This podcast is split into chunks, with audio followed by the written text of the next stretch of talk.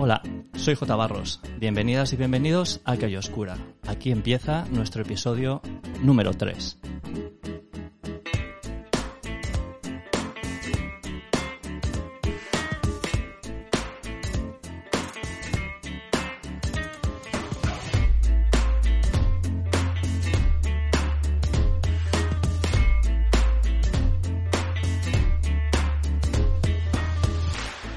Calle Oscura es un podcast sobre fotografía con el acento en la fotografía de calle, un lugar para aprender y crecer a través de las palabras.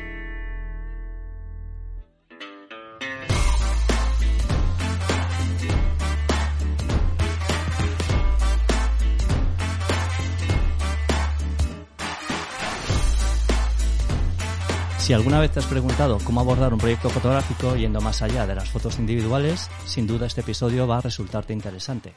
Y es que voy a charlar con alguien que está haciendo precisamente ese camino y, en mi opinión, de una manera magistral. Hoy escuchamos y aprendemos con Rodrigo Roer.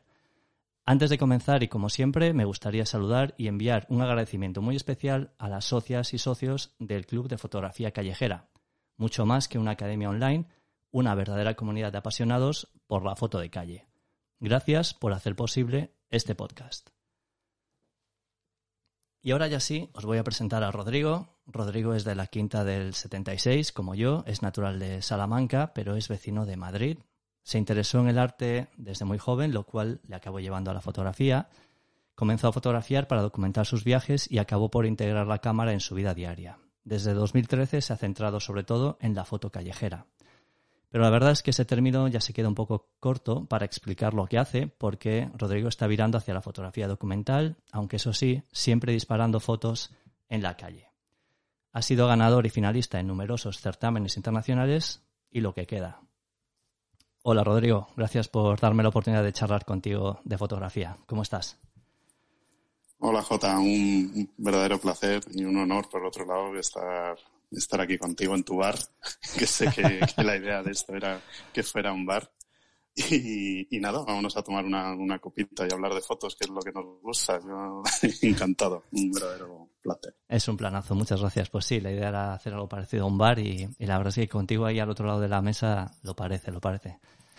Pues mira, tenía ganas de sentarme contigo y conversar porque, bueno, la verdad es que me encanta tu evolución desde la foto de calle un poco más pura, entre comillas, aunque bueno, estamos de acuerdo en que esas etiquetas cada vez son menos necesarias, pero bueno, la foto de calle, así de forma canónica, se entiende como fotos sueltas y tú estás virando hacia la realización de proyectos.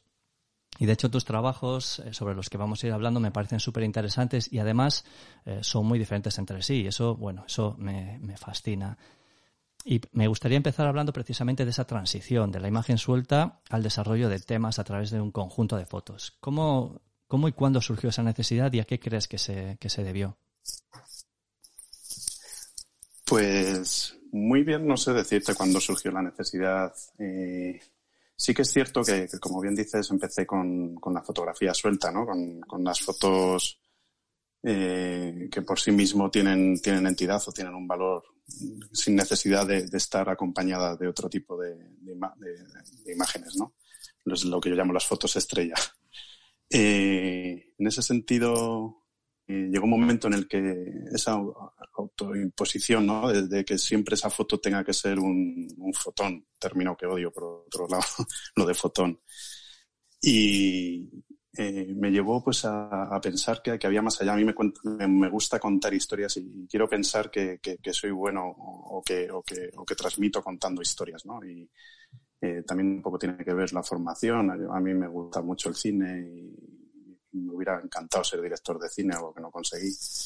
Y, quizá viene por ahí, ¿no? Por, por, el, por la necesidad mía de, ir un poco más allá y de que no solo la, la foto cuente una historia, una, una, foto en concreto, o sea, un hecho anecdótico de algo gracioso, irónico, todos todos, los, todos los recursos que podemos encontrar en la fotografía de calle, ¿no? Que tú sabes mejor que yo.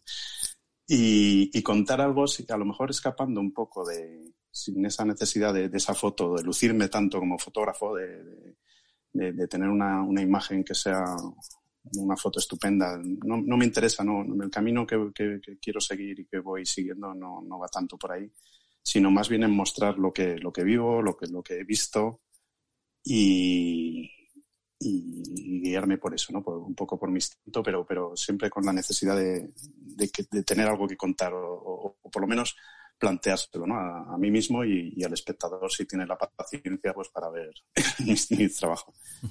Has dicho algo súper interesante, que es eso como de poner en cierta forma como someter eh, el lucimiento a realmente a contar una historia, ¿no? Que a veces parece que en la foto de calle estamos siempre como buscando los fuegos artificiales, ¿no? Como buscar ahí ese factor sorpresa.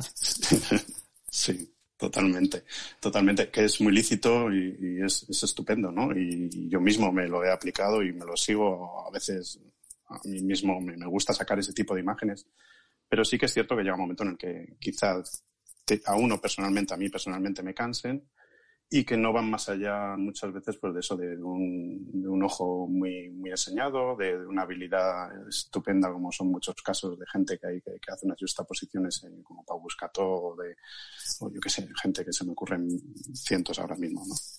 Pero, pero a mí me, me, pedía el cuerpo ir un poco más allá, ¿no? Y, y quizá pues me he dejado de interesar por esa foto que, me daría un mogollón de, likes, de me gustas, de fotones, de wows y de movidas.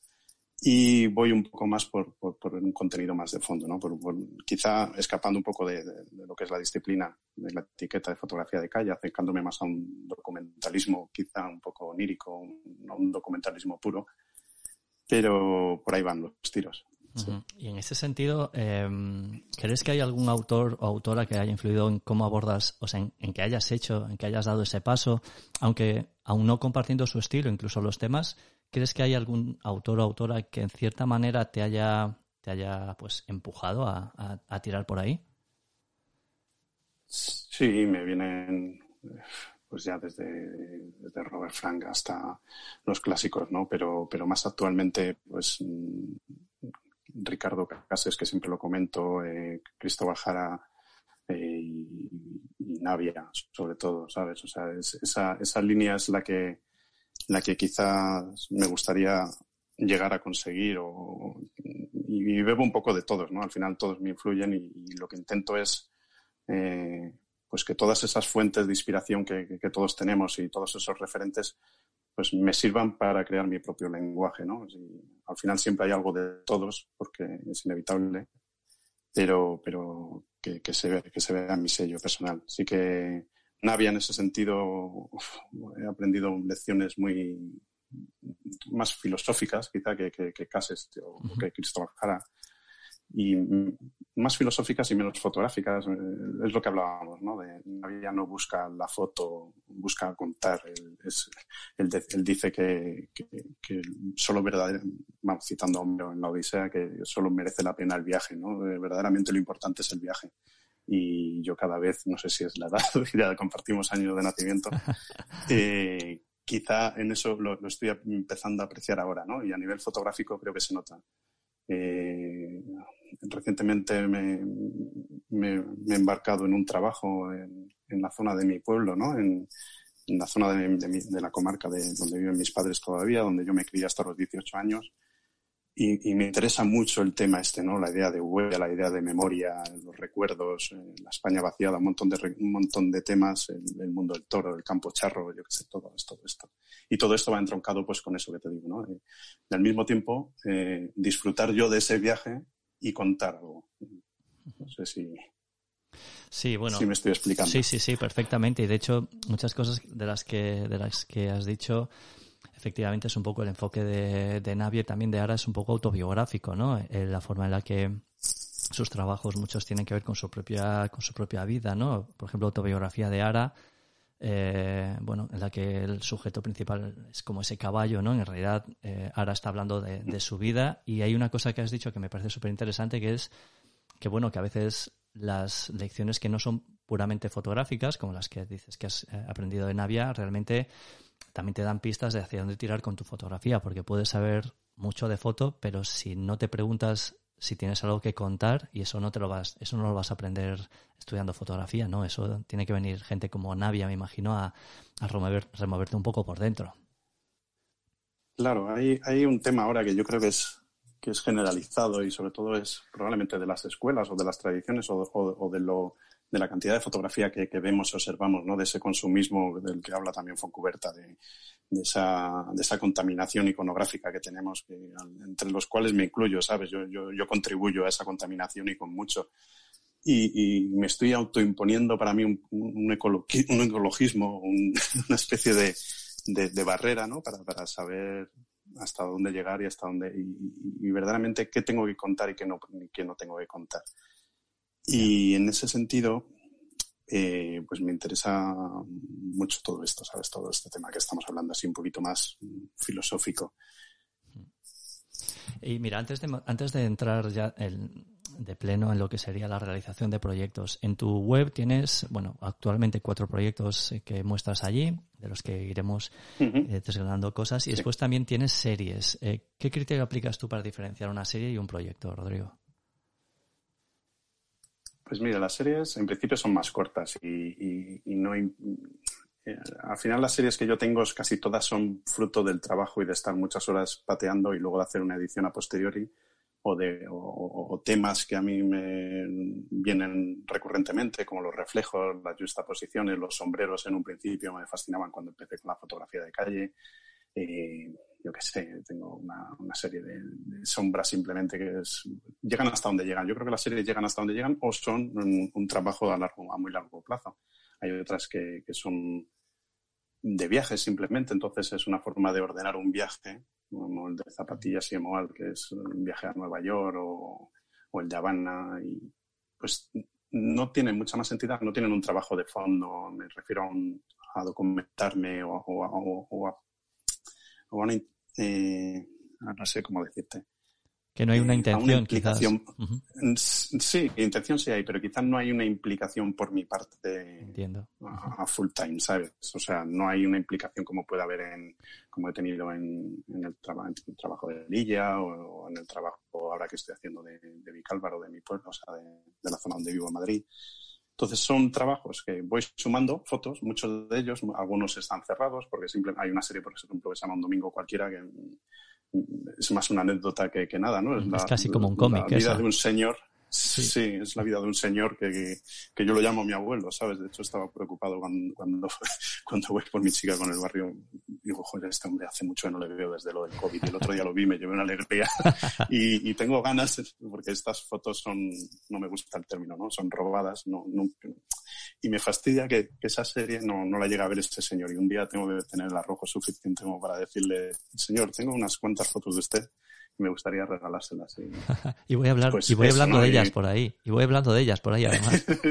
sí, sí, es que es una serie que no sé por qué me encanta. La veo, la veo y me, apasiona. Y, y, todo pasó en 20 minutos. Y yo me senté muy cómodo en un banco y simplemente me senté a observar eso, ¿no? Lo que te hablaba antes del viaje, ¿no? De que la vida pasa y que y, ninguna como foto vale, vale nada, ¿no? Pero quizás en un conjunto la repetición de, de un patrón es lo que hace que, adquiera un valor, un valor añadido, ¿no? otras como la historia de un vagón, pues en, en Myanmar, una línea que es Yangon Insein, pues ahí sí que intento pues un poco más documentar lo que yo he vivido en ese momento, ¿sabes? O sea, las series, y luego pues sí que hay series, como te digo, las de reflejos y tal, pues a las que voy sumando, de vez en cuando no me puedo cohibir a ver un reflejo en algún lado, en algún espejito, alguna movida, y, y, y, si no está inmersa en otro capítulo, en otro proyecto, a veces reutilizo fotos para, ahí sí que hago un ejercicio de lo que te decía antes, ¿no? De ecología. reutilizo fotos de, de trabajos para, para, meterlas en series y viceversa. y, el proyecto, pues el proyecto creo que tiene como más entidad. A mí, por lo menos, el proyecto trabajo, eh, es otra de las lecciones que he aprendido en Avia, que, es muy reacio al, término proyecto. Yo creo que se nos hace la boca muy grande a todos cuando decimos, voy a hacer un proyecto, voy a hacer un proyecto. Y es, es un poco de las, el tema de las escuelas fotográficas y tal que nos meten esa idea, ¿no? Proyecto, proyecto y fotolibro. Sí, Yo estoy siguiendo esos patrones. Pero, pero y al final, al final lo que hace todo eso es, estandarizar la mirada, ¿no? Y, todos parecemos o todos, en principio, sí tenemos una forma, yo creo que son modas, ¿no? Hubo la moda de, de la medición puntual y de los fondos en negro y, y resalta. Y ahora parece que hay otro tipo de moda más, como todo muy iluminado y muy, no sé.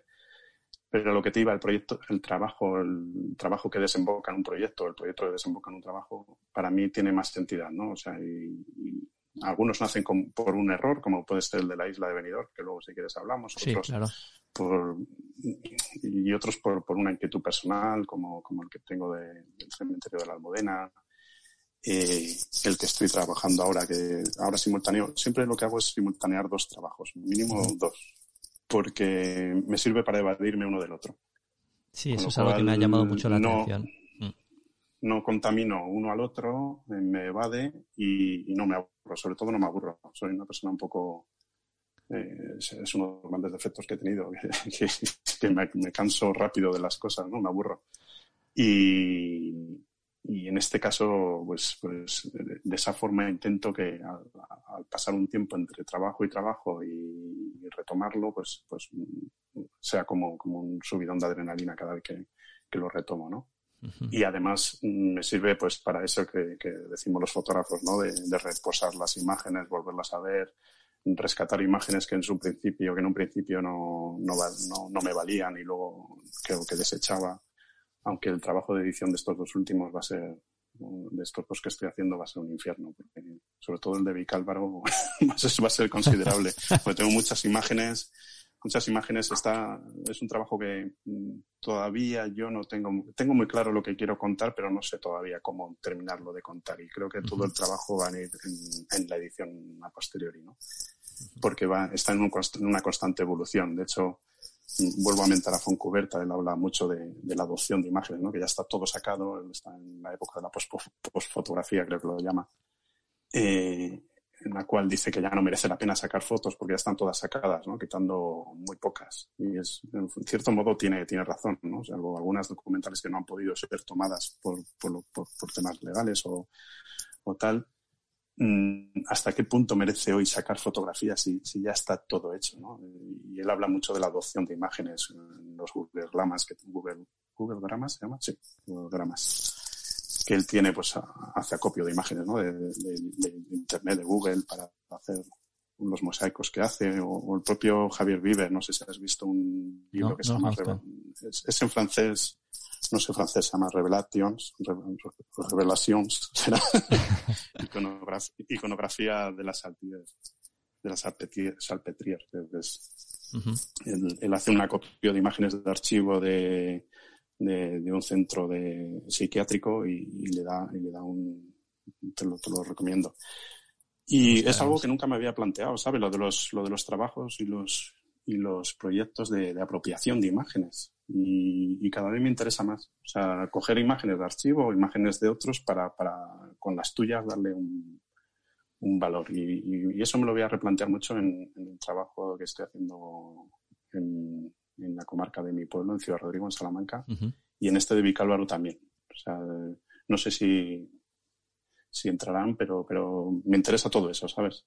Porque creo que apoya, apoya, apoya mi discurso y apoya con el, tema de todo eso son los derechos de autor, porque son imágenes de otros, entonces también tienes que, pisar un poco eh, sobre firme. Entonces me tengo que enterar muy bien de, cómo va el tema y tal. Me suelto, suelto aquí unas, no, no, sí, de, eso se, de eso se trata.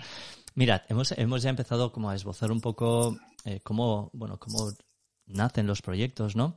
Y me imagino que al final todo, todo empieza con una idea. Y esto me da oportunidad de, de, de traspasarte, de, eh, de, plantearte la pregunta que, que te mandan desde, desde el club, el Club de Fotografía Callejera. Les he preguntado qué, te preguntarían. Y entonces Xavier, que se, que se confiesa admirador de tu trabajo, Xavier Prat, te pregunta, bueno, primero, eh, eh, lanza una apuesta. Dice, él le da la sensación de que Marcus y Ciudad de Nanitos eh, han sido proyectos que han sido un poco más eh, premeditados y trabajados con, con, cierta, bueno, con anterioridad, ¿no? Y que Welcome y Lilla, que parecen que hayan sido un poco consecuencia de acumular fotos y después que de ahí naciese el proyecto. Básicamente lo que él te pregunta es si en tu proceso creativo y en la elección de, de trabajos, ¿Qué es antes? ¿El tema? ¿Eliges el proyecto de antemano, te documentas y sales a desarrollarlo? ¿O sales a fotografiar y después de reunir pues, un, buen número de fotografías empiezas a, orientarlo hacia un proyecto concreto? O depende, que también puede ser. Pues, sí, en realidad depende. Mira, te voy a hablar de los cuatro trabajos eh, que, tengo actualmente y, de este que, estoy publicando ahora en, mis redes sociales, en Instagram, que es que todavía no tiene ni título, no sé ni cómo llamarlo, ni es el que te hablaba un poco de la memoria. Y eh, Xavier no va mal encaminado en cuanto a que Marcus y, Ciudad de Nanitos quizá eh, hay una base más previa, ¿no? Más ah, de, estudio previo o de, una intencionalidad primigenia, ¿no? Y que Lilla y Welcome son de acumulación. No, en ese sentido no. Marcus sí que salió, como salen muchas de estas cosas, con unas noches de copas. Estaba, y, surgió de una imagen que es un poco la más, la más icónica de, la serie, ¿no? Que es la, del señor, que yo en su día la llamé Mollete Andaluz, por, por cómo le hace una sombra, o sea, un, el cogote atrás, ¿no? Y, viéndola esa foto que me hacía mucha gracia, se me ocurrió, yo entonces estaba estudiando Bellas Artes y, siempre me ha gustado mucho la obra de Marrocco y con unas cervezas de por medio, todo se ha dicho, esta anécdota ya la he contado alguna vez, se me ocurrió que, coño, que esto parece un Marcus, o sea, esto parece un, Marrocco, ¿sabes? y, dije, pues, coño, aquí hay, digo, qué, idea más descabellada, pero qué chulo puede quedar. y nació de ahí o sea, no, no, tiene, no tiene mucho más misterio. Entonces, bueno, ahí sí que ya me puse a investigar un poco más las obras en concreto de Rosco. Intentaba aparejar eh, o emparentar mm, las imágenes con cuadros de él, que luego a posteriori no va a salir en... estoy trabajando en la publicación de estos dos, de Lilla y de Marcos, y, no va a salir lo que yo pensaba, ¿no? Porque al final es un poco redundar, ¿no? Y hacer referencia al cuadro al que hace referencia, valga la, valga la expresión. Eh, quizá no tiene mucho sentido, ¿no? Y es, bueno, nacen de esto y, se asemejan a estas obras, el que tenga un poco de, idea, pues mira, coño, pues esta se parece a tal o esta se parece a tal.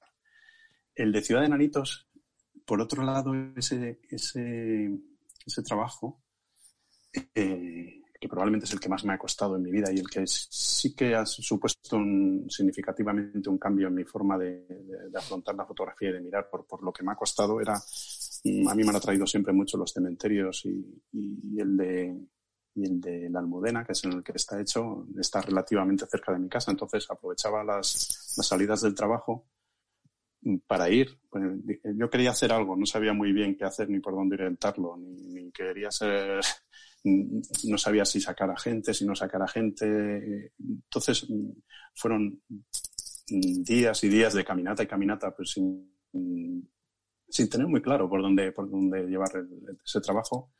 Y al mismo tiempo, pues me empecé a interesar por la historia del, del cementerio, para, para, aunque luego, eh, vuelvo a lo mismo, ¿no? Aunque luego no se refleje o no haya una sustentación escrita de, de, esa historia, pero sí que, por ejemplo, me, me, fui a todas las charlas. Hay unas, hay unas charlas que organiza el Ayuntamiento, Cementerios de Madrid, no sé exactamente si depende del Ayuntamiento, donde te cuentan la historia, las, las tumbas más, más famosas, eh, la, historia del, la historia del cementerio, la historia de los cementerios en general.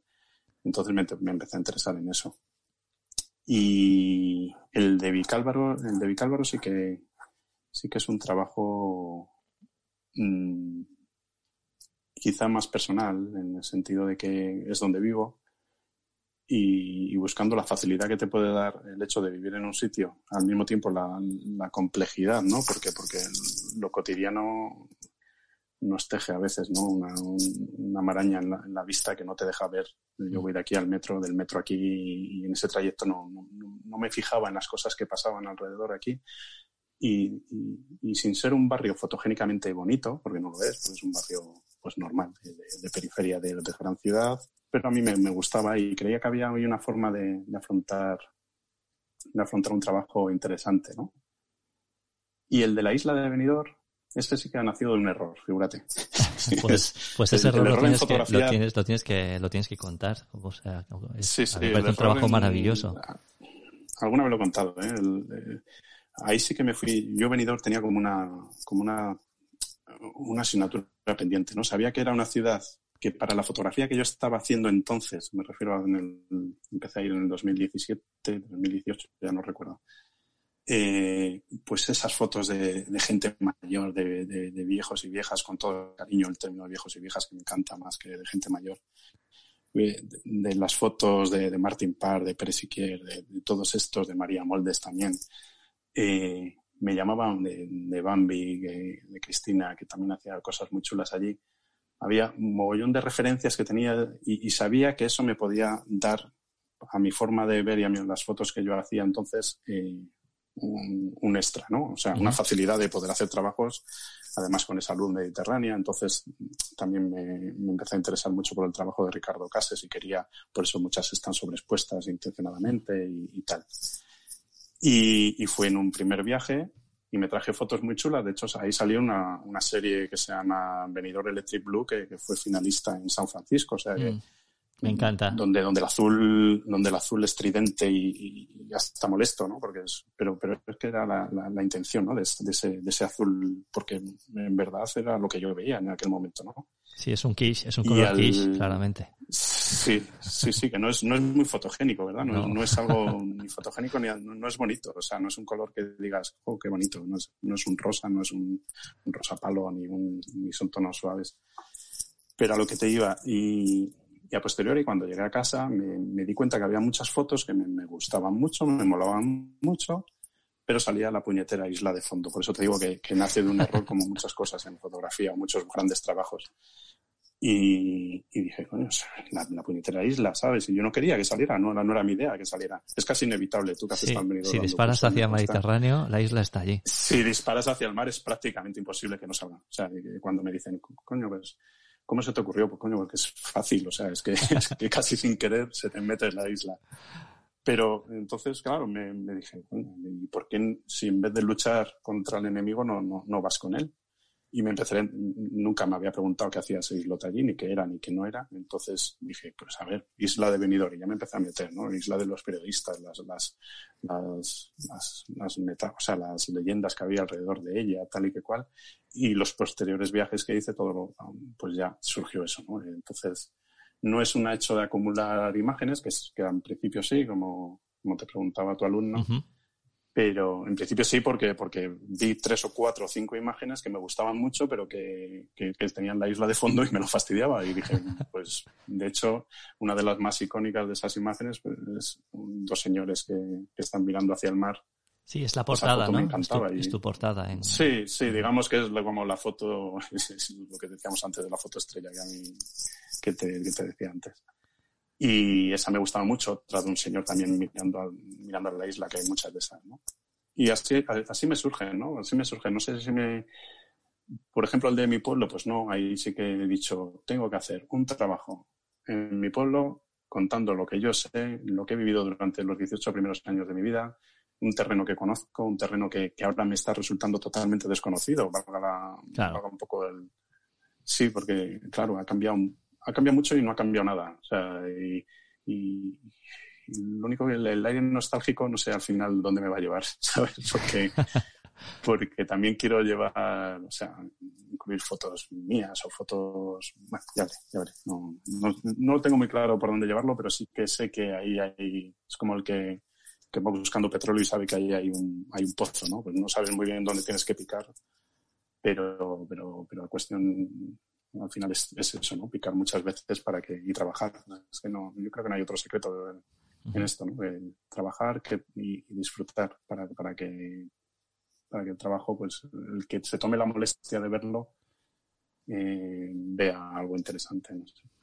Y en ese sentido, eh, Rodrigo, ¿hasta qué punto es, es importante para ti estar muy enamorado de la idea, del proyecto? Porque me dices, nos cuentas que algunas, bueno, han sido ideas que han, que han surgido, otras, como esta de eh, el trabajo que estás haciendo en tu pueblo, es casi un encargo que te haces a ti mismo, pero es, necesitas estar muy interesado en el tema al arrancar, para arrancar o para que eso te mantenga en marcha, o es algo que te basta una pequeña chispa y después puede suceder con el tiempo. No, yo creo que tienes que estar muy, muy interesado o, implicado, llámalo como quieras, ¿no? Eh, todos los que, los trabajos que te he ido diciendo, pues tienen algo de autobiográfico, muy entrecomillado lo de autobiográfico, porque no tienen nada de, de mi vida quitando este último, ¿no? Bueno, el de Vicálvaro sí, porque es, es, mi día a día, es donde vivo, es donde, donde vivo desde hace tres años. Entonces estoy viendo un barrio de, que me gusta mucho, que, estoy disfrutando, que me siento vicalvareño ya, o sea, después de 12, 10, 11 años en, no, espérate a ver, sí, 11 o 12 años en Madrid, no vi, perdón, 22 años en Madrid. no, te quería no te quería corregir porque sabía que eso iba a sumarte años, Rodrigo, pero yo estaba haciendo la cuenta. Sí, Pues después de 22 años en Madrid y haber vivido en muchos barrios, en muchas zonas, es el barrio que más me ha gustado, ¿no? Es la zona... Y me, me siento muy a gusto y me siento muy bien. Con lo del cementerio igual, o sea, las, las largas horas de, que fotográficamente eran muy poco productivas porque, porque había días que, que sabía yo que no había ni sacado una foto que mereciera la pena. Pero, pero las largas horas de caminata entre muertos, con todo lo que eso puede parecer, ¿no? Pero en, el cementerio, para el que no lo conozca, es un cementerio inmenso, ¿no? Entonces, te puedes pasar horas y horas y horas sin cruzarte con nadie, sin ver a nadie. Pues eso a mí me servía mucho. Lo de Marcus, pues era por un interés propio por la pintura de Rosco y por, por el mundo del arte y la isla de Benidorm, pues me interesé a posteriori, sí, es cierto que no me, esa isla, pero, pero unía el, el kitsch este que hablábamos antes de Benidorm con, con una ciudad que, que, a posteriori me ha enamorado y que yo me quiero jubilar en Benidorm, aunque suene atópico, pero, pero, es que me quiero jubilar en Benidorm porque me encanta, o sea, todo lo que nos dicen, o toda esa imagen negativa que puede tener, o de, o de friquismo, yo no la he visto por ningún lado. Si la, si la buscas, la encuentras, ¿no? Pero a mí, yo me he enamorado de, esa ciudad, me encanta, me lo paso muy bien cada vez que voy, disfruto de los paseos, me parece que.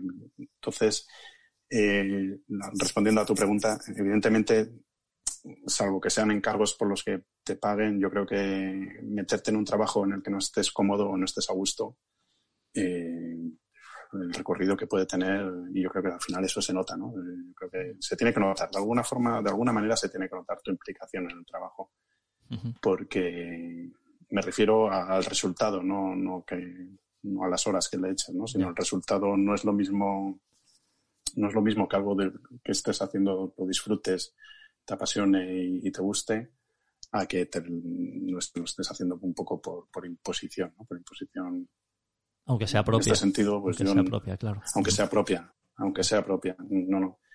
En ese sentido, no, no porque creo que no funcionaría. Mm. Y así se me han caído algunos trabajos que tengo, porque a mí si, si suerte tengo en algo es que la cabeza me va a mil y entonces ideas no me, no me faltan. Y, pero también soy realista y sé del tiempo que dispongo, sé que la, la fotografía no es mi, mi fuente de ingresos principal y, y no vivo de ella, entonces eh, tengo que sopesar un poco pues todo, ¿no?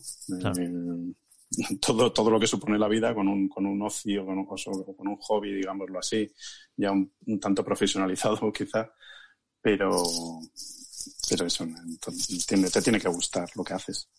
Vamos, para mí es una premisa fundamental. Si no, yo el día que deje de disfrutar, como la pasado a muchos, ¿no? En, fotografía, eh, pues dejaré la fotografía para, dedicarme a otra cosa, no sé. Pero hoy por hoy me lo sigo pasando como un niño cada vez que salgo con la cámara.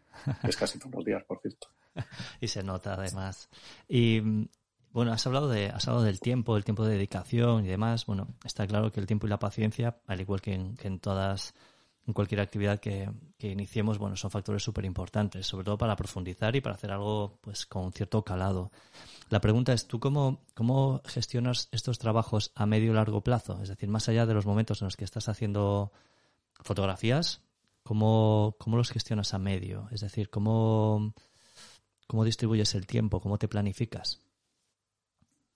Mm, tengo una, tengo una pizarra donde apunto todos los temas que quiero tratar, ¿sabes? Y les voy haciendo una especie de visto bueno como los hacían en la escuela, ¿no? Antiguamente cuando, cuando ese tema a lo mejor ya lo he tratado o cuando tengo una localización. Entonces, no llevo una planificación muy exhaustiva. En realidad, pues el trabajo que voy a hacer en, mi pueblo, pues voy a aprovechar cuando, cuando coja vacaciones y vaya a ver a mis padres, pues me cojo unos días más, como he hecho esta vez, y me dedico pues a irme todas las tardes o todas las mañanas. Ahora voy a tener que hacer una cosa que me decía Manu Bravo en una revisión de portfolio que tuve, que es algo que nunca me ha aplicado y es un consejo, joder, yo creo que es uno de los consejos más, más buenos, ¿no? Más cojonudos como habla, como habla este tipo. Y es que pudiendo, pudiendo elegir las horas del día a las que sacar fotos, como es mi caso, eh, ¿por qué narices escojo las peores? ¿Sabes? Eso me lo dijo viendo un trabajo que le estaba presentando, este en concreto, el que te estoy hablando de, mi pueblo. Y, digo, joder, es que tenía, tiene toda la razón, ¿sabes? Entonces, mm, a eso te voy, que pues mm, la planificación, pues eh, aprovechar una semana que tengo de vacaciones o una, una semana que tengo libre en el trabajo para visitar a mis padres y para, y para sacar todo lo que pueda en, en esos días, y hacerme una, una especie de, de, road movie con, con, el coche para arriba y para abajo, pues viendo todos los pueblos a los que antiguamente iba yo en bici, porque yo le daba mucho a la bici de, chaval y todos, que ahora me parece una locura, paseando, o sea, yendo con el coche por allí, digo, pero yo cómo me podía hacer estas barbaridades. Pues porque no podía hacer coche, porque no podía hacer coche. Sí, sí, sí, pero no, pero aparte del, del riesgo, o sea, no, no, ibas ni con casco, ni, ni con elementos reflectantes, ni nada. Ibas a, tu bola y digo, con 14 o 15 años, digo, qué locura. y no, no lo planifico. Sí que es cierto que, por ejemplo, con Marcus tenía una cierta urgencia por aquello de que quería sacar un proyecto y, y quería terminarlo, ¿sabes? Y entonces en ese sí que lo di por concluido muy rápido, pero no, no me pongo una, no me pongo unos, unos plazos temporales, ¿sabes? Lilla me llegó el momento en el que dije, hasta aquí. O sea, que, ha sido, pues si mal no recuerdo, en enero de, este año, así. Dije, yo creo que ya, ya, ya estaba yo empezando a, a empezar a mirar otras cosas y no centrarme en el, en el trabajo de la isla en concreto y empezaba un poco a estar un poco, a estar un poco hastiado ¿no? de, de, la isla. Ya me empezaba a cansar. Entonces llegó el momento en el que mi propio cuerpo me decía, mm, ya no estás empezando a disfrutar con esto, ya te lo estás autoimponiendo y además mm, tiene que llegar un momento con el del cementerio igual. O sea, la frustración fue tal con lo del cementerio que, que llegó un momento en el que dices, mira, eh, dedícate a algo más fácil o algo menos exigente y, y, lo puedes dar por concluido porque llevas dos años trabajando en esto y a lo mejor ya tienes un trabajo suficiente. Con estos dos, por ejemplo, estos dos últimos no tengo ni un planning. El, planning en Vicálvaro es muy fácil, es que voy a comprar el pan y me llevo la cámara. Eh, una, tengo una tarde libre, pues no aprovecho. Cuando salgo a correr también me llevo una cámara muy pequeñita que tengo y, y, aprovecho a, a, llegar a sitios que andando no llegaría, con lo cual saco fotos del barrio que quizás no la sacaría de otra forma. Entonces no, no, no, me, no, no, lo planifico, no soy muy exhaustivo planificando, al igual que no soy muy exhaustivo guardando las imágenes, tendrías que ver mi ordenador como lo tengo y cada, cada vez que quiero buscar algo, madre mía. Soy, soy un poco desastre ¿eh? en ese sentido. Confío demasiado en mi cabeza y, y cada vez debería de confiar menos. Y después, eh, bueno, tenemos lo que es, eh, tenemos la idea, tenemos el momento de la toma que se puede extender más o menos tiempo, como dices, pues que no siempre obedece a un, a un plan que, te marcas. Eh, después eh, tenemos que hablar, bueno, de lo que es la edición, en el sentido de seleccionar y secuenciar las fotografías, ¿no? ¿Cómo te planteas la, edición? ¿Es algo que haces en paralelo mientras estás haciendo las fotos? ¿Prefieres dejarlo al final o también depende del proyecto? Pues lo voy haciendo en paralelo. Eh, además, eh, hace unos años era muy de, llegar y enseguida volcar las fotos y, perfectamente sabes que cuando venimos de sacar fotos hay una o dos que decimos esta la tenemos y tal, ¿no? Y esa se convertía en la foto, eh, en la foto que querías que estuviera toda costa. Pero luego he aprendido que, que, que no, que las fotos lo mejor es dejarlas reposar, dejarlas en, no en un disco duro, en un par de ellos, por, por experiencia lo digo, no solo en uno, y, y, retomarlas. E, es cierto que el proceso de edición, yo, si te soy honesto, lo odio, yo me llevo muy mal con él. O sea, me gusta, tengo una relación, es que amor-odio no es, o sea, lo odio. Pero no, hay amor, ¿no? No hay amor, poco, solo hay no, odio. No, no, no. últimamente le estoy cogiendo un poco el punto, ¿no? Porque, porque juego un poquito y me, me gusta mucho hacer dípticos y jugar con las imágenes, jugar a que cuenten dos cosas, pero el hecho de seleccionar eh, la imagen para que en esa secuencia luego vaya la otra y tal, eh, no es algo que me acabe de gustar demasiado. Aparte que tengo un problema logístico ya de, de, del ordenador que me va, tengo que llevarlo a arreglar y es que me va muy lento, muy lento y se convierte en algo muy tedioso y muy, muy, muy desesperante. Mm, de hecho, Lilla, que va a ser un, fotolibro que ya está, está en imprenta, o sea, está ya, está ya ahí. lo he confiado a las chicas de tapas duras, que son, que son unas cracks en esto. Y, y han tenido, y hemos tenido, ellas han sido conscientes de, mis limitaciones a la hora de, no solo de, guardar las imágenes y de, sino incluso de editarlas o procesarlas, ¿sabes? No, me gusta estar delante del ordenador. Pero, la, pero la edición la ideal para editar fotos. No, no, no. O sea, normalmente, por ejemplo, en este último sí que he imprimido mogollón y es a lo que te iba, que, que, antiguamente sí que las hacía delante del ordenador, ¿eh? o sea, pero ahora ya ha llegado un momento en el que evidentemente he descubierto que lo ideal es imprimir las fotos y empezar a jugar con ellas como si fueran cartas, ¿no? Las imprimes en pequeñito, que sale además súper barato y empiezas a jugar con ello. Yo, como no he hecho la edición de, ni de la isla de Benidorm, ni, y Marcus lo tenía muy fácil, porque Marcus son la, capacidad sorpresiva de Marcus se disipa con la tercera o cuarta foto. O sea, me refiero a que lo que mola de ese trabajo es, la idea, ¿no? En sí. Pero una vez que tienes X fotos, y en este caso son 20, 30 fotos, no va más allá. No, es una idea que tampoco te puedes extender demasiado. Sí que puedes jugar a, eso mismo con otros, yo qué sé, con, haciendo pollocks o haciendo, no se me ocurre, ¿no? Habría que ver un Pollock, ¿eh? Sería súper interesante un Pollock. A mí me lo, me lo propusieron unas clases, de, viendo Marcos me dijeron, mira, esto mismo que te estoy diciendo, eh, esto yo creo que ya está finiquitado y ¿por qué no tiras por otros lados? Y, es algo que tengo ahí un poco en stand-by. O sea, es algo que tengo aparcado porque, a ver, ver Pollocks en la calle, no sé. Interesante. ¿eh? No acabo de verlo. Salvo, salvo que vayas a, al recurso fácil, que son motas de pintura en el suelo o cosas así, se me ocurre de pronto. Pero no va por ahí, yo creo que no mm. va por ahí lo interesante de eso. Entonces, pero sí es algo, pero vamos, cuando digo un polo, puede ser un Basquiat, puede ser, yo qué sé, mil cosas de, de, pintores así expresivos contemporáneos que puede quedar muy chulo. Y, y en, en, los dos últimos trabajos, ya te digo, no tengo una edición hecha, estoy sacando y estoy acumulando. Estoy ahí como las hormiguitas cuando acumulan en invierno para luego saltar, saltarlo y, y, si puedo que se encarguen otros, mejor. Pero, pero no, el, de Vicálvaro sí el de Vicálvaro sí que, bueno, los dos me gustaría hacerlos. Voy a tener, al final me lo porque el, de mi pueblo es inevitable que al final lo haga yo. Quizá el de Vicálvaro no tanto, pero, pero bueno, ya, ya veré. De momento, como no tengo ni prisa por terminarlos, ni, ni tampoco una línea de tiempos por ello, no, no, voy de vez en cuando voy seleccionando en carpetas, ¿sabes?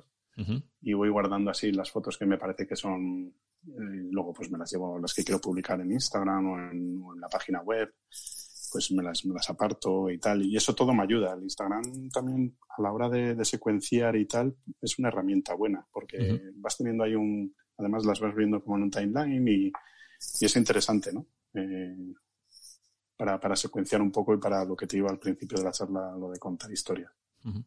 Y dices entonces que, que, la edición es algo que vas haciendo en paralelo, eh, que, que, dejas reposar un poco las imágenes, pero el hecho de que hayas, de que hagas la edición en paralelo con la toma, me imagino que hasta cierto punto también puede influir en la toma, ¿no? Es decir, llevas en cierta manera en tu cabeza las conclusiones que sacas en la edición cuando vas a hacer fotos fotografías cosas porque crees que te faltan en la edición o de alguna forma estos dos procesos se, se influyen? yo creo que al principio, a ver, es que, por ejemplo, con el trabajo de, de, Ciudad Rodrigo, de la comarca, ahí sí que he ido buscando cosas, ¿no? He ido buscando muchos carteles de se vende y me falta, y me falta una imagen para esto, me faltan muchas imágenes de interiores, me, faltan, así que tengo una secuenciación de temas que quiero tocar, más, más por temas, por bloques grandes, que, que, imágenes en concreto, ¿no? Porque es muy difícil. Quiero una señora con el pelo rubio. No, no, no, no van por ahí los tiros. Sí que en ese sentido me dejo mucho llevar. Y soy mucho de. Y ahí sí que es la escuela del fotógrafo de calle. No, no, no quiero impostar las fotos, no quiero, no quiero que parezcan aunque cada vez tengo menos miedo a, eso precisamente, a, pedir que si puedo sacar una fotografía. De hecho, es una tarea que yo tengo pendiente y que me gustaría mucho meterme por ese camino, ¿no? que es quizás lo más documental y, y, aprender a... te vuelvo a Navia porque, porque, me ha, aprender a escuchar un poco, ¿no? quizá no tanto a sacar fotos y a escuchar a la gente, ¿no? Yo tengo, cuando alguna vez mm, he querido sacar una foto a alguien, hola, poco menos que me falta, hola, soy Rodrigo y le puedo sacar una foto, no, o sea, aprende de esa persona, escúchale. Eh, es, una, es una asignatura que yo tengo pendiente en ese sentido, ¿no? Y bueno, pues al final son eh, pues formas de, afrontar la fotografía que yo hasta ahora no me he planteado y que no sé si es por el tiempo que llevo en ella o por, por la necesidad de buscar nuevos, nuevos recursos, me, me, están llevando por esos caminos un poco más, a priori, a mí, a mí parecer más interesantes, quizá menos espectaculares en el sentido de que hago fotos eh, no busco tanto ese instante decisivo ¿no? del que hablaba, del que hablaba Cartier-Bresson, sino quizás lo, que pasa entre instantes e instantes. No sé si, si me explico lo que sucede antes y después de ese instante. Ahora me interesa más eso, ¿no? Yo era un, defensor aférrimo del instante decisivo y yo estaba todo el día intentando sacar la foto esa que, esto es el instante decisivo. Que no es el, que pese a lo que muchos piensan, el instante decisivo no es el hecho anecdótico de un tío metiéndose el dedo en la nariz, ¿no? Sino que va mucho más allá lo que, lo que Cartier-Bresson pretendía con ese instante decisivo. Pero más allá de eso, me, interesa, ¿no? Me interesa qué, qué, pasa, ¿no? ¿Qué pasa, qué pasa en la vida de, esas personas que cada vez saco menos en mis fotos cuando antes era, y un poco qué está pasando en mí también, ¿sabes? Para, para buscar ese, ese nuevo lenguaje, ¿no? Porque yo hasta hace unos años no me habría planteado nunca sacar una foto, no sé, a un coche, por ejemplo, o a un, solo un coche, o, a una flor, o a un... Yo creo que son necesidades de mm, personales, más allá de, de, modas o tal.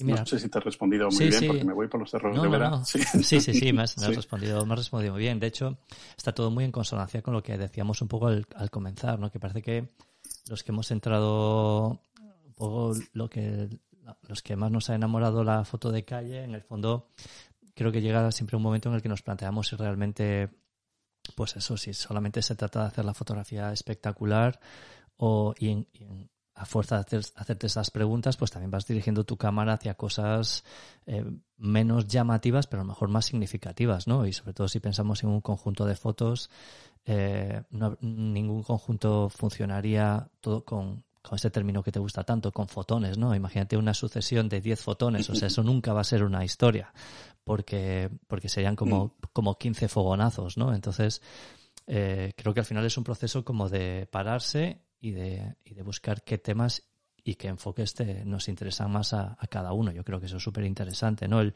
el concepto del, instante decisivo se, se, ha entendido muy mal, pero a la vez es como en el propio nombre lleva algo tan espectacular que es muy difícil que la gente no lo, no lo, no lo persiga, ¿sabes? Sin embargo, yo creo que al final es mucho más divertido y, y además tienes muchas más oportunidades de fotografiar si no te limitas únicamente a eso, ¿no? Mira, volviendo al, tema. Ah, perdona, no sé si querías añadir algo a esto. Nada. No, nada, nada. sí, no, estoy completamente de acuerdo. O sea, que, que, que, por, precisamente por buscar ese instante decisivo nos dejamos muchas cosas muy interesantes que fotografiar. Aunque te vuelvo al, al, tema de lo que te decía antes que decía Foncuberta, ¿no? Que aunque como está todo fotografiado, que también lo dice Momeñe, ¿no? En su, en su libro que, que, que eh, el de la visión fotográfica, que es uno de los libros así de cabecera que tengo y que me consta que a ti también te encanta. Sí, si hay que leer un solo libro es Eso, eso no quita, sí, eso no quita para que, mm, bueno, pues tú tengas algo que mostrar, ¿no? Y, yo creo que está, la, idea está en no pretender inventar la rueda, porque, como te digo, está inventada ya, pero, pero sí dotar a tu trabajo de, de un cierto, y a mí el mayor piropo que me pueden dar es pues mira, lo que tú decías al principio, ¿no? son muy diferentes mis trabajos, pero quiero confiar y confío en que, que, hay un sello personal, ¿no? Y que, y que, alguien que lo vea puede decir, no vaya muy mal encaminado, coño, pues esto es de este tío si conoce mi trabajo, ¿no? Y eso, pues, eso mola mucho, porque, porque eso no se consigue de la noche a la mañana y, y hay mucha gente ¿no?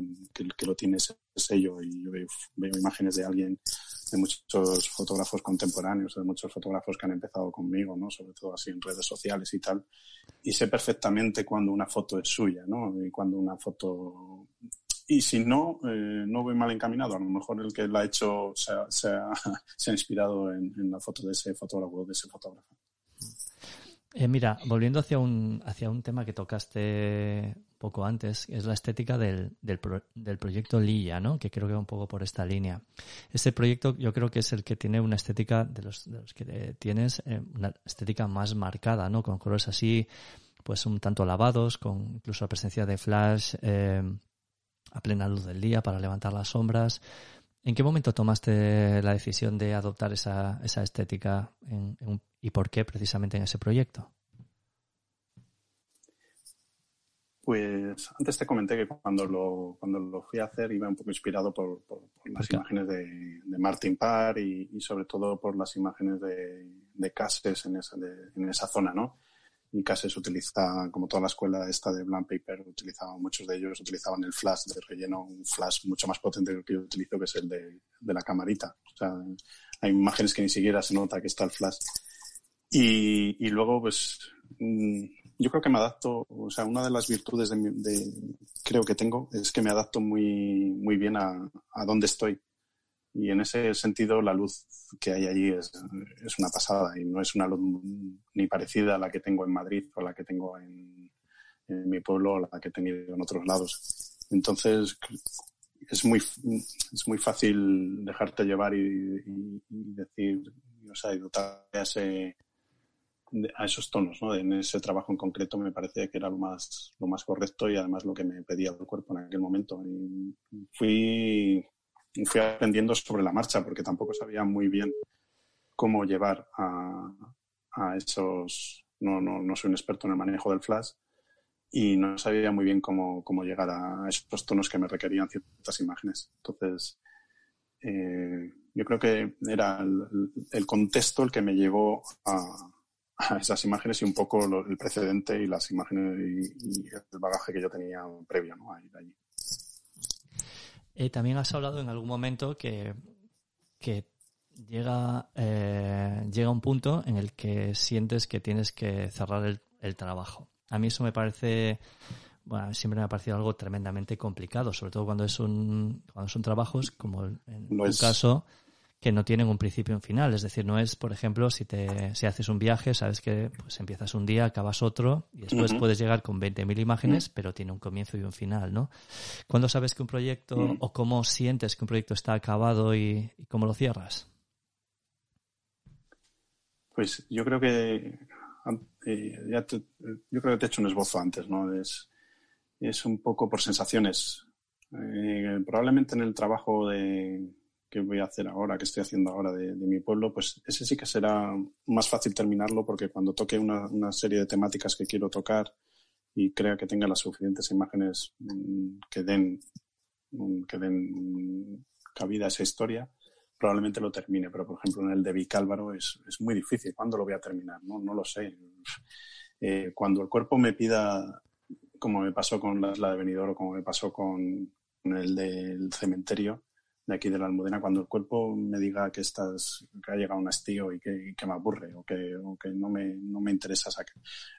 Es, yo creo que son sensaciones que, que, al final uno las nota, ¿no? Eh, dices hasta aquí, hasta aquí porque ya no lo estoy disfrutando, porque ya no me lo estoy pasando bien, porque creo que tengo ya, más allá de lo que tengo, probablemente sea redundar en temas o, o volver a, a, clichés que ya tengo en fotos pasadas. Entonces, mmm, yo creo que los, los, trabajos que son un poco más documentales o lo que tú dices de los viajes es muy fácil saber cuando lo terminas en un viaje está, chup, está chupado, ¿no? Porque lo terminas y ya está. Y un trabajo documental muy bien planificado, pero estos trabajos que no son documentales ni tampoco son de calle, ni, ni quiero ponerles ninguna etiqueta, que no tienen un principio, salvo el que le quiera yo dar en la edición y tendrán un fin, el que yo quiera darle en la edición o el que lo edite, eh, no tienen, no tienen una finalización clara. Entonces, de Álvaro puedo estar haciéndolo dos años más o, o, a lo mejor a finales del año que viene decido que, que para una primera parte ya porque el cuerpo me pida otras cosas. Pero como es un ejercicio muy fácil de, de tener, en el sentido de que, que es algo que, que, a la gente a lo mejor le ayuda, ¿no? Saca fotos de lo que tengas cerca y para luego cuando vayas de viajes o el cuerpo te pida otras cosas menos accesibles, pues por lo menos tengas en qué cubrir esos espacios de tiempo, ¿no? Un poco hacer muñeca, ¿no? Para el que le gusta hacer baloncesto o jugar a baloncesto, pues, eh, pues mantenerte vivo y ya cuando llegues al partido. En este caso no es así, no, la metáfora no es muy acertada, pero, pero sí que va, sí que va por ahí el, el, tema, ¿no? ¿no? No sé muy bien cuándo terminarlo, simplemente cuando el cuerpo me dice que, que eso, que no me lo estoy pasando bien o que creo que ya se ha terminado. Mm. Y, y en cuanto a lo de simultanear, eh, has dicho antes una cosa que, que te ayuda el hecho de simultanear dos proyectos. A mí, sin embargo, se me antoja súper complicado. ¿Cómo tú dices? Así evito que se contaminen, has dicho.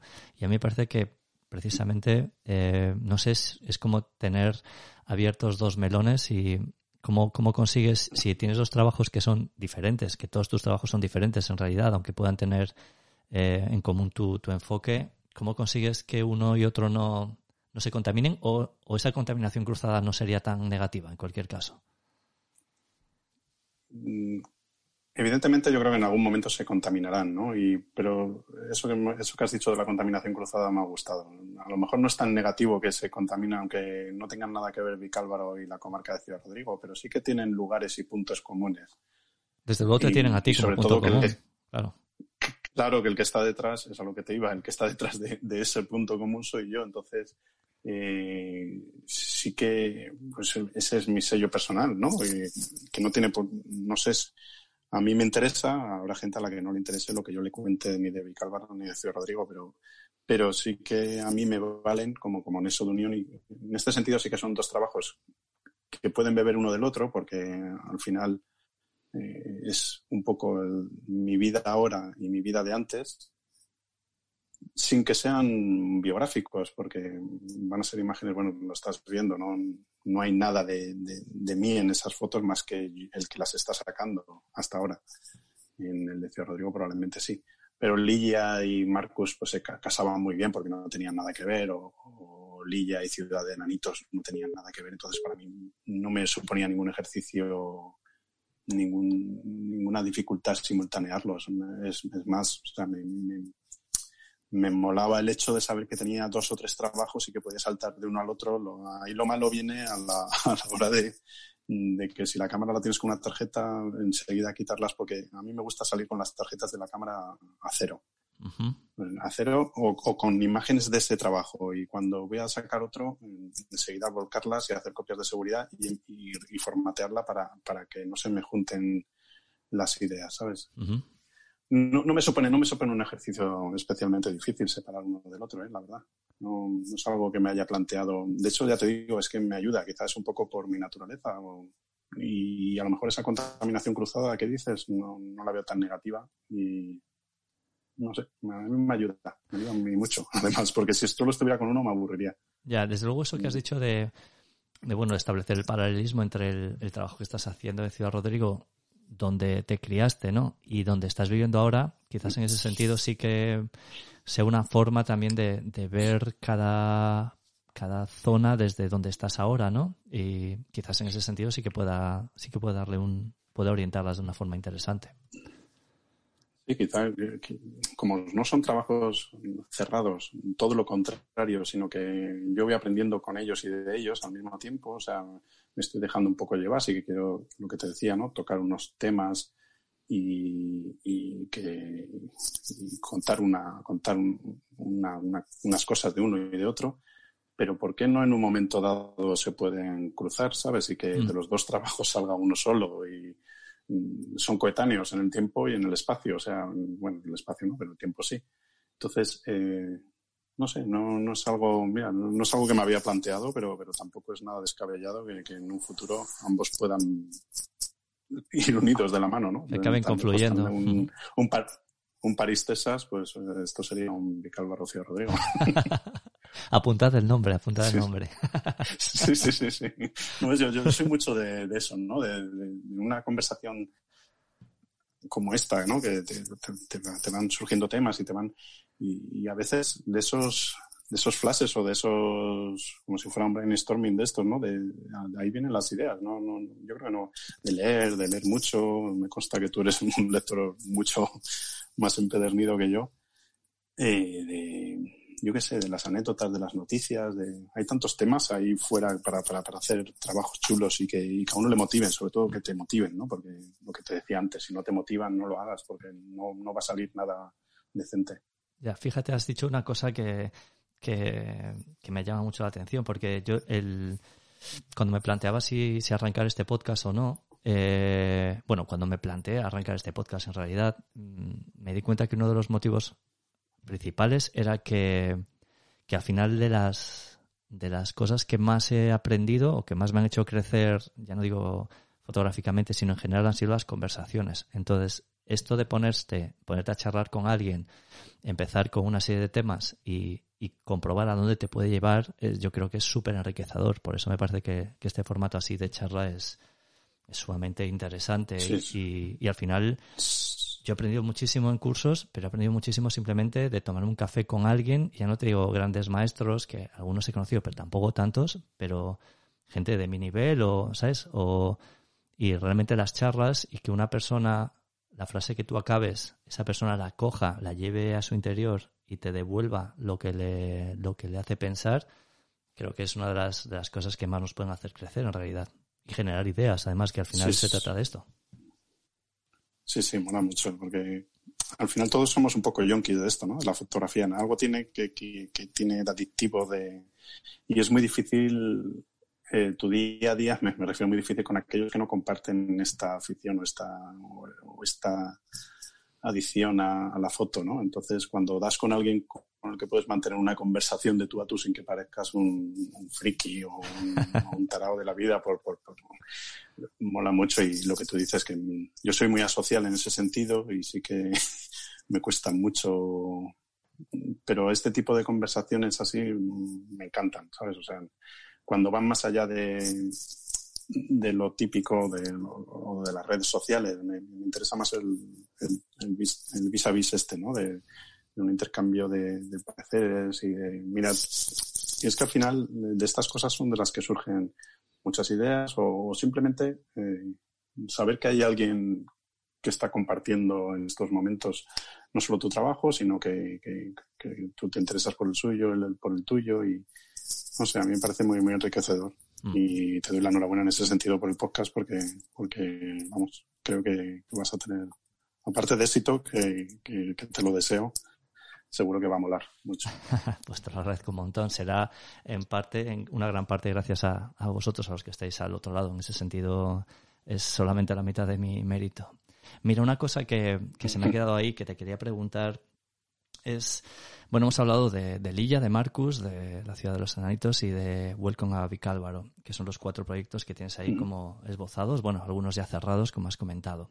Yo te he leído, he leído en algún sitio que Lilla supuso un punto de inflexión en tu forma de, de trabajar, de currar, pero que los proyectos que más te han hecho crecer han sido el del cementerio de la Almudena, la ciudad de los enanitos, sí. y el de Vicálvaro. Vicálvaro, dedicado a tu barrio. ¿Y por qué? Porque estos son tan especiales? ¿Qué es lo que los hace tan diferentes o por qué tienen tanta importancia en tu, en tu carrera? Pues, pues mira, hasta en lo que me decías al principio, si, si has visto las series de fotografías que tengo, uh -huh.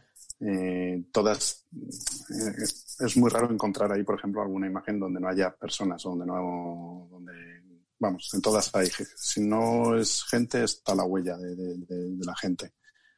Y en, en, el de la Almudena y en el de Vicálvaro mm, no siempre hay personas, de hecho mm, es más la excepción que la, que, que la regla.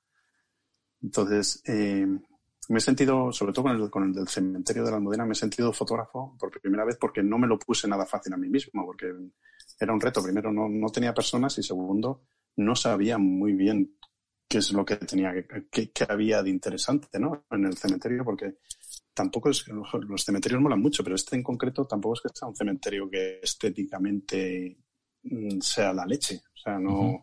De hecho, hay una parte, la parte nueva, eh, es muy pareja toda, o sea, no, no tiene gran interés. Sí que hay una zona, la zona del cementerio de pandemias, que es la primera, que además tiene una historia muy chula, y esa tiene, pues, fotografías, uy, fotografías, perdón, eh, tumbas más antiguas y nichos más antiguos, y, y ahí puedes encontrar algo más interesante.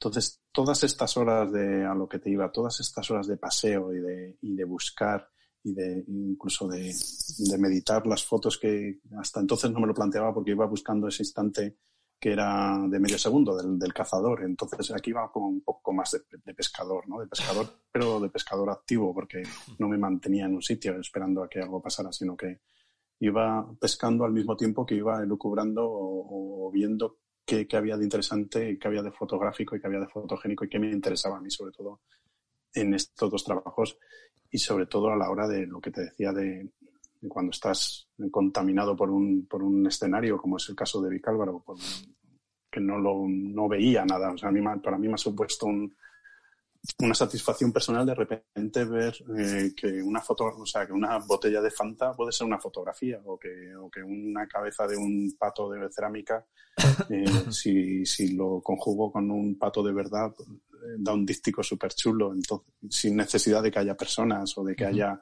una justa posición súper graciosa o, todo, o un reflejo, todas esas cosas que yo buscaba hasta entonces y que, y que no, no sabía ver o no, o no me había preocupado, sí que lo sabía, pero no me había preocupado por ver porque no me interesaban, no, no me, en principio no, no, me, no me atraían.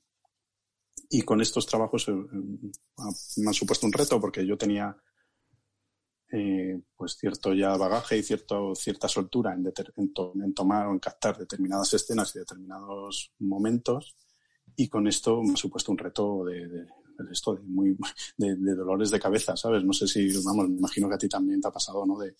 De, de, estrujarte la cabeza y decir que, que es, dónde quiero ir, sé que sé que hay algo, pero, pero no sabes muy bien y, y dotar a esa cotidianidad, ¿no? De, de, un, de un significado me parece un reto personal, un reto personal importante a nivel de fotografía. Y por eso te digo, por eso he crecido, creo que he crecido como fotógrafo con estos trabajos.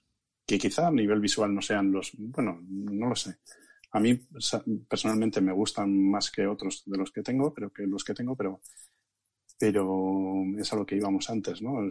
Son más, quiero que se vea el resultado final más que como fotos singulares, como un trabajo con, con una necesidad de que el tío que está sacando esas imágenes tiene la necesidad de contar algo, ¿no? En este caso, pues la vida en un barrio de la periferia de Madrid o la vida o, cómo es el cementerio de, de, la Almudena visto desde, desde mi perspectiva, porque no, ahí no hago un, repaso documental del, del mismo. Mm. Mantienes, una, mantienes un escepticismo siempre muy sano, ¿no, eh, Rodrigo? ¿No te parece? ¿Eres consciente? ¿En qué sentido? De, eh, no. que, te, que estás como siempre dispuesto a plantearte si esta es la forma, si la tienes que hacer de una forma diferente, si si, si, si, visualmente es más potente o no, pero lo que me gusta es que a pesar de eso sigues pariendo ideas y las sigues desarrollando. Y eso me parece, me parece fantástico. Sí, sí, es, es un poco, va con mi personalidad y va con, muchas veces me lo callo para mí mismo, ¿no? Los, el fluir este de ideas y tal, porque si no parecería un tarado de la vida. Mm, y me gusta, me gusta evolucionar y por eso no me, no, estos trabajos en concreto, lo que te he dicho antes, no, no, me gusta que estén cerrados, ni me gustaría que estuvieran cerrados o, o muy encorsetados, porque me gusta salir de, de, esos, de esos espacios limítrofes, ¿no? De, de, y de repente, ¿por qué no ir un poco más allá? O de repente, ¿por qué no meterme en la casa de un vecino y hacer algo más documental? O, o ¿sabes? Uh -huh. eh, me gusta, me gusta mantenerme así y, y, como te he dicho, yo empecé en la pintura y me suponía un, un trauma el, el, hecho de dejar secar el óleo y no poder eh, empezar hasta, hasta X horas después. Y con la fotografía encontrar una forma. Es que creo que hoy en día es tan fácil hacer fotos. No, no sé si hacer fotos buenas, pero es muy fácil hacer fotos y cualquiera, o sea, las cámaras de, que tenemos, por suerte, eh, hacen las fotos, o sea, hacen las imágenes. Ahí lo que volvíamos, ¿no? La contaminación está de imágenes. Todo el mundo hace imágenes, imágenes que a nivel compositivo, a nivel de luz y, y, de, y, de, tal son muy buenas. El, el tema está en, en, contar algo, ¿no? Eh, es así es como yo lo veo ahora. Igual dentro de cuatro años volvemos a hablar y te he dicho, mira, Jota, he vuelto a la foto anécdota y a la foto graciosa, que está muy bien, pero hoy por hoy no es lo que me... Ya llevo un tiempo que no es lo que me pide el cuerpo. Entonces es más difícil mantenerte en, en esta vorágine ¿no? de, de, consumismo que tenemos de mantenerte al día y, y, que la gente tenga un interés por lo que estás haciendo cuando intentas trabajar eh, a largo plazo, pero, pero es, es lo que, lo que me pide el body hoy por hoy. Y mm, si tuvieses que eh, decir una cosa que te ha enseñado el hecho de desarrollar trabajos fotográficos más allá de la foto suelta, no algo necesariamente fotográfico, sino algo que, hayas aprendido a lo mejor de ti mismo a base precisamente de, hacer proyectos, que nos, que nos perdone Navia. Eh, ya sé que he dicho muchas veces proyectos y menos trabajo. ¿Qué crees que, qué dirías que, pues que, te ha enseñado el hecho de precisamente hacer trabajos un poco más a medio o largo plazo? yo creo que, dos cosas fundamentales, que una va unida a la fotografía y es la paciencia, que yo soy muy, soy muy nervioso, por consiguiente yo creo que va unido a, una impaciencia muy bestia, que no me dejaba desarrollar otro tipo de lo que antes me he dejado un poco ahí en el tintero de la, de la pintura, ¿no? que la pintura no es un arte para, para impacientes, yo creo. Y, y, la fotografía me ha enseñado a ser paciente, con no sé, o sea, estar horas buscando algo y, sin, sin, muchas veces ninguna recompensa. Una de ellas es, como te digo, la paciencia y otra es un poco la, la autodisciplina, ¿no? De, de, obligarme a mí mismo a, a salir a, a, sacar fotos. Es cierto que no salgo si no me apetece, o sea, porque creo que por suerte no, no como te he dicho, no, no vivo de la, de la fotografía ni, ni tengo que sacar fotos para, para, poder vivir. Entonces, eso me da cierta libertad y cierto y cierto descargo de responsabilidad también, porque no me debo a nadie, no, no, no, no puedo orientar mi trabajo hacia donde quiera precisamente por esa sensación de, impunidad en el sentido de que eh, no, no, va a pasar nada, tanto si lo hago bien como si lo hago mal. Es cierto que a todos nos gusta gustar, un poco el término, pero que a nadie le amarga un dulce que, ganes un premio, que, o que la gente te diga que le gusta mucho tu trabajo, todo eso a todos nos encanta, ¿no? Pero a mí lo que personalmente más me llena es, sentirme a gusto y sentirme satisfecho del trabajo y sobre todo cuando retomo ahora que todos nos avergonzamos de fotos que hemos sacado antiguamente, ¿no? Y de trabajos y alguno, incluso eliminado de mi página web porque no me gustaban ahora pero yo creo que estas dos, respondiendo a tu pregunta, que me voy por los cerros de Hueda entre, el, la disciplina y la paciencia, yo creo que son dos de las, dos de las cosas más importantes que saco yo de, este, de estos trabajos, ¿no? Y, el, ser consciente de que puedo, de que puedo meterme en profundidad en temas sin, necesidad de dejarlos un poco de manera somera, ¿no? Como, hasta no hace mucho, ¿eh? hacía. En ese sentido, yo te tengo que decir que, que bueno, tú, pues como mencionaba al comienzo de al comienzo del, del, podcast, a ti se te ha reconocido ya en, varios, en bastantes eh, certámenes internacionales, además importantes, y creo que, que realmente es algo a, a destacar el hecho de que precisamente yo creo que cuando empezabas a conseguir ese, ese reconocimiento, ya hace tiempo, que tú decididamente has optado por una forma de fotografiar que probablemente eh, te aleja un poco de, esa fotografía de la que hablábamos, ¿no? La fotografía premiable eh, y la has abandonado un poco eh, por un tema de, bueno, coherencia personal, ¿no? Estás siguiendo tus tripas, estás haciendo una fotografía que te llena más a ti, cuando a lo mejor hubiese sido súper sencillo seguir cultivando una fotografía que probablemente te, te depararía más, más reconocimientos, ¿no? En ese sentido yo creo que es sí, encomiable. Sí, total, totalmente de acuerdo. O sea, es, dentro de lo complicado que es llegar al circuito ese, sobre todo a nivel internacional, de, que tus fotos destaquen, ya no, que te nombren, sino que, estés ahí. Somos muchos los que hacemos fotografía. O sea, a mí me, me resultaría, cuando he estado de jurado en algún concurso, eh, no me quiero imaginar cómo puede ser un concurso tipo en Sculptor o tal. O sea, llegar, no, a veces no somos conscientes de lo que supone llegar a ser finalista de un, concurso de esos y lo, satisfecho que tienes que, sentirte. Que ya ves, yo llegué al Sculptor con, con Marcus, que tampoco es un trabajo muy, muy al uso, ¿no? Para ese tipo de, concursos.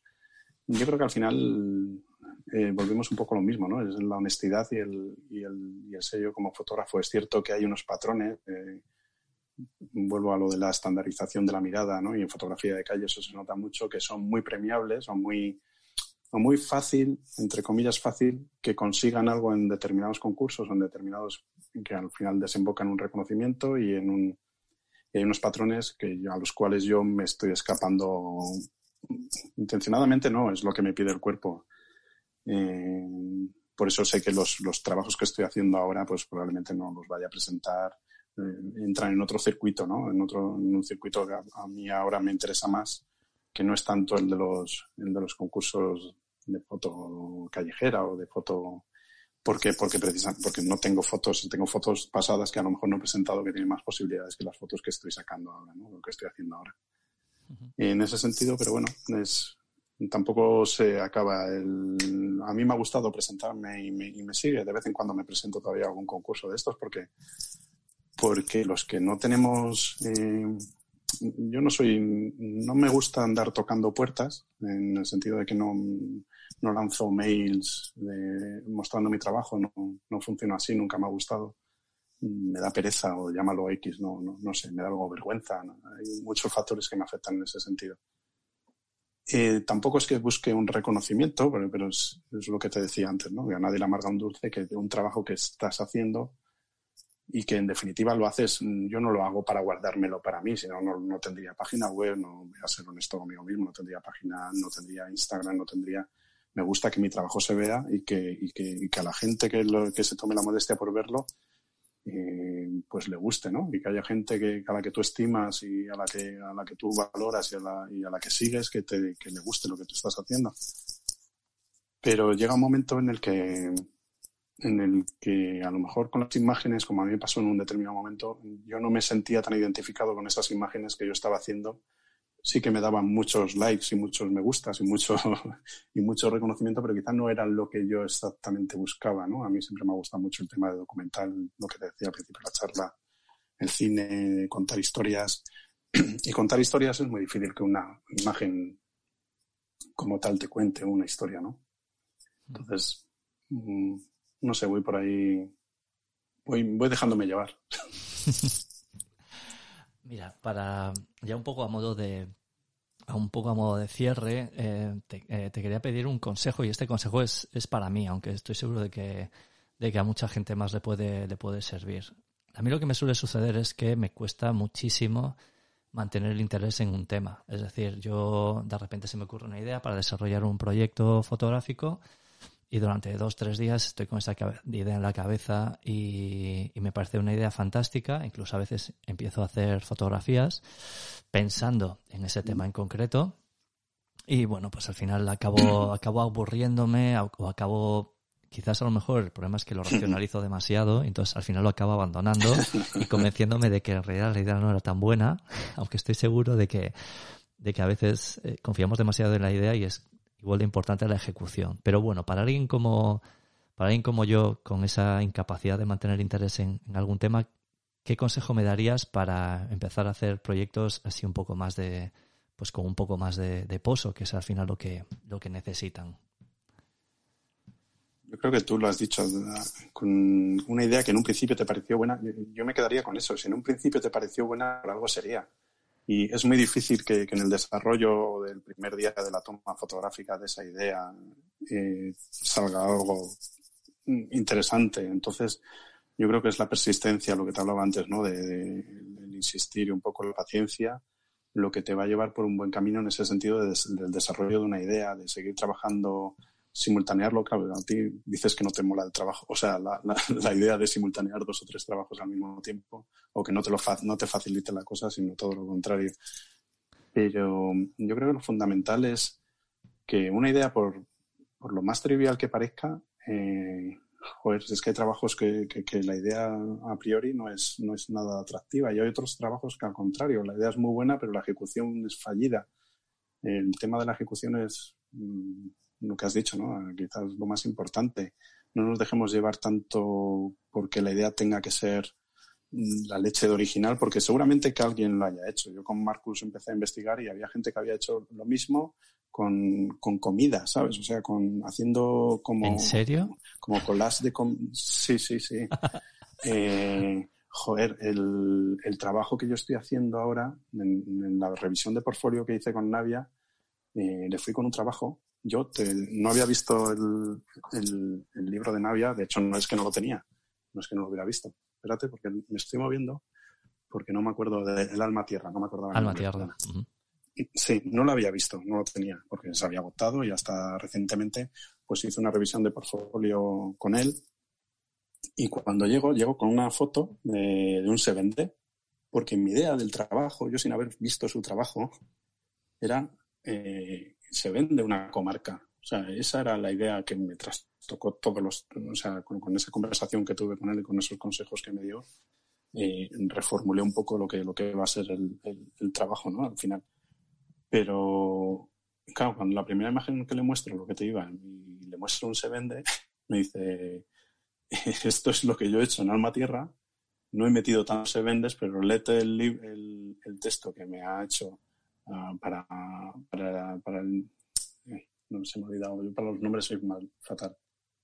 bueno, hay, un texto en el libro de Alma Tierra que ahí tienes, bueno, que, que trata sobre eso, ¿no? De, del se vende, de, de, tal. A lo que te iba, resumiendo, que, que por muy originales que intentemos ser, al final algo parecido va, va a haber en el mercado. O sea, alguien va a haber hecho algo parecido vamos a darle nuestro sello, ¿no? Vamos a, que, a que haya mucha parte de nosotros ahí. Y al final yo creo que eso va a ser lo que dote a ese trabajo de, de, un poco de entidad, ¿no? Luego ya, pues hay trabajos buenos, hay trabajos menos buenos, hay trabajos eh, fallidos, hay trabajos que quizá el autor no ha sabido muy bien orientarlos, o no muy bien explicarlos. Hay otros que no son muy atractivos a lo mejor a nivel visual, no sé, es que no podemos pretender tampoco el, éxito en todo lo que hagamos, es, muy complicado. Con los niveles de autoexigencia que nos aplicamos, a mí me consta que tú te los, auto, los aplicas a ti mismo. Yo a lo mejor soy menos autoexigente en ese sentido, ¿no? A veces me valen imágenes que, que sé que a otra persona no le valdrían, pero, pero no sé, yo creo que lo principal es eso, ¿no? Que, que si tenemos una idea y, y, hemos llegado a esa idea eh, sepamos o seamos conscientes del por qué hemos llegado a esa idea y empecemos a trabajar en ella, sin más, y a ver dónde nos lleva, dejarnos llevar. Todo esto de la desde la perspectiva de que, de que esto, o sea, de hacerlo como de amor al arte. O sea, si mm. yo no me meto en un trabajo ya a lo mejor que busques una pretensión económica o, o verdaderamente que eso se venda, no sé. No sé si me explico en ese sentido. Sí, sí, sí, perfectísimamente. Claro. Entonces, es lo que te decía antes, siendo no, no teniendo ninguna responsabilidad ni que dar cuentas a nadie, mm, estás en la completa libertad de lo que te haga, de, de hacerlo lo que te dé la gana. O sea, es que y, tienes un escenario, ¿no? Como siempre yo he dicho, que es la calle que está ahí puesto para todos, que todos los días cambia, que cada vez está más jodido en, en muchos sentidos sacar fotografía de calle. Y, pero hay mucho más allá que personas en la calle, con lo cual, si no nos entramos solo en la gente, quizás nos, evitaremos problemas, no solo de derechos de autor o derechos de imagen o cosas de estas, sino de, de buscar un nuevo lenguaje. Pues acepto, acepto tu consejo, desde luego. no, soy yo quien para, para aconsejarte y menos y menos a ti porque probablemente vamos probablemente no. Te tendría yo que tendría yo que pedir muchos consejos en muchas cosas. Pero bueno yo te hablo desde desde mi desde mi experiencia desde lo desde lo más o sea con la mano en el pecho. O sea yo no tengo trucos y soy muy un libro abierto en ese sentido sabes dentro de lo que me puedo explicar que me puedo explicar mejor o peor. No tengo secretos a la hora de sacar fotos y no soy además un tío muy técnico a la hora de, no me preocupa la técnica de la fotografía más allá de, de, lo, de lo, que es estrictamente necesario, ¿no? O sea, como le puede preocupar a un arquitecto construir un, saber hacer planos, pues eso, hasta ahí. Luego ya, pues me dejo llevar. Pues ha sido, ha sido una gozada dejarse llevar contigo, Rodrigo. Yo he aprendido un montón y bueno, si ya me gustaba tu trabajo antes, pues te tengo que decir que esta conversación ha tenido el efecto de que, de que me interese todavía más. Creo que lo que lo siguiente que haré será pasarme por tu web, por rodrigoroer.com y volver a ver tus proyectos después de todo lo que hemos hablado sobre ellos, porque estoy seguro de que voy a descubrir cosas nuevas y los voy a apreciar todavía más. Así que, pues muchísimas gracias por dedicarme este, este tiempo, a mí y a los, a los oyentes. Espero que, que nos veamos muy pronto. Y muchísimas gracias. Es un placer, como siempre. muchísimas gracias a ti. O sea, el, placer es, no sé si mutuo, por mi parte ya te digo que me siento, me siento muy halagado de que hayas contado conmigo para, para esto y además en uno de tus primeros, de tus primeros podcasts, ¿no? Y, y joder, que, que, eso, que me ha hecho mucha ilusión compartir este rato contigo porque era una conversación que teníamos pendiente yo creo desde hace, desde hace tiempo. y, y, que no se había podido dar y pues eso, que nos vemos, nos vemos en la calle y nos vemos en, en los bares también. mola, este bar Sí, sí, sí. Este bar lo tenemos, tenemos que recrear este bar con, con cervezas de por medio y, y, y, sin distancia de por medio. Así que eso, eso queda firmado. sí, sí, sí. Sí, sí. Nada, muchas gracias, Jota. Un abrazo, Rodrigo. Cuídate mucho. Igualmente. Hasta aquí el episodio número 3 de Calle Oscura. Ojalá hayáis disfrutado de esta conversación con Rodrigo tanto como yo. Si ha sido así, no olvidéis dejar 5 estrellas y compartir este episodio en vuestras redes sociales para que llegue a más gente. Hacerlo supone una gran diferencia. Y antes de despedirnos, una cita, como siempre. Esta es de Diane Arbus. Diane Arbus decía, realmente creo que hay cosas que nadie vería si yo no las fotografiase quizás esa sea una buena manera de empezar a pensar sobre qué queremos hacer un proyecto fotográfico. Muchas gracias por estar ahí, al otro lado. Volvemos a escucharnos muy pronto. Hasta entonces, nos vemos en la calle.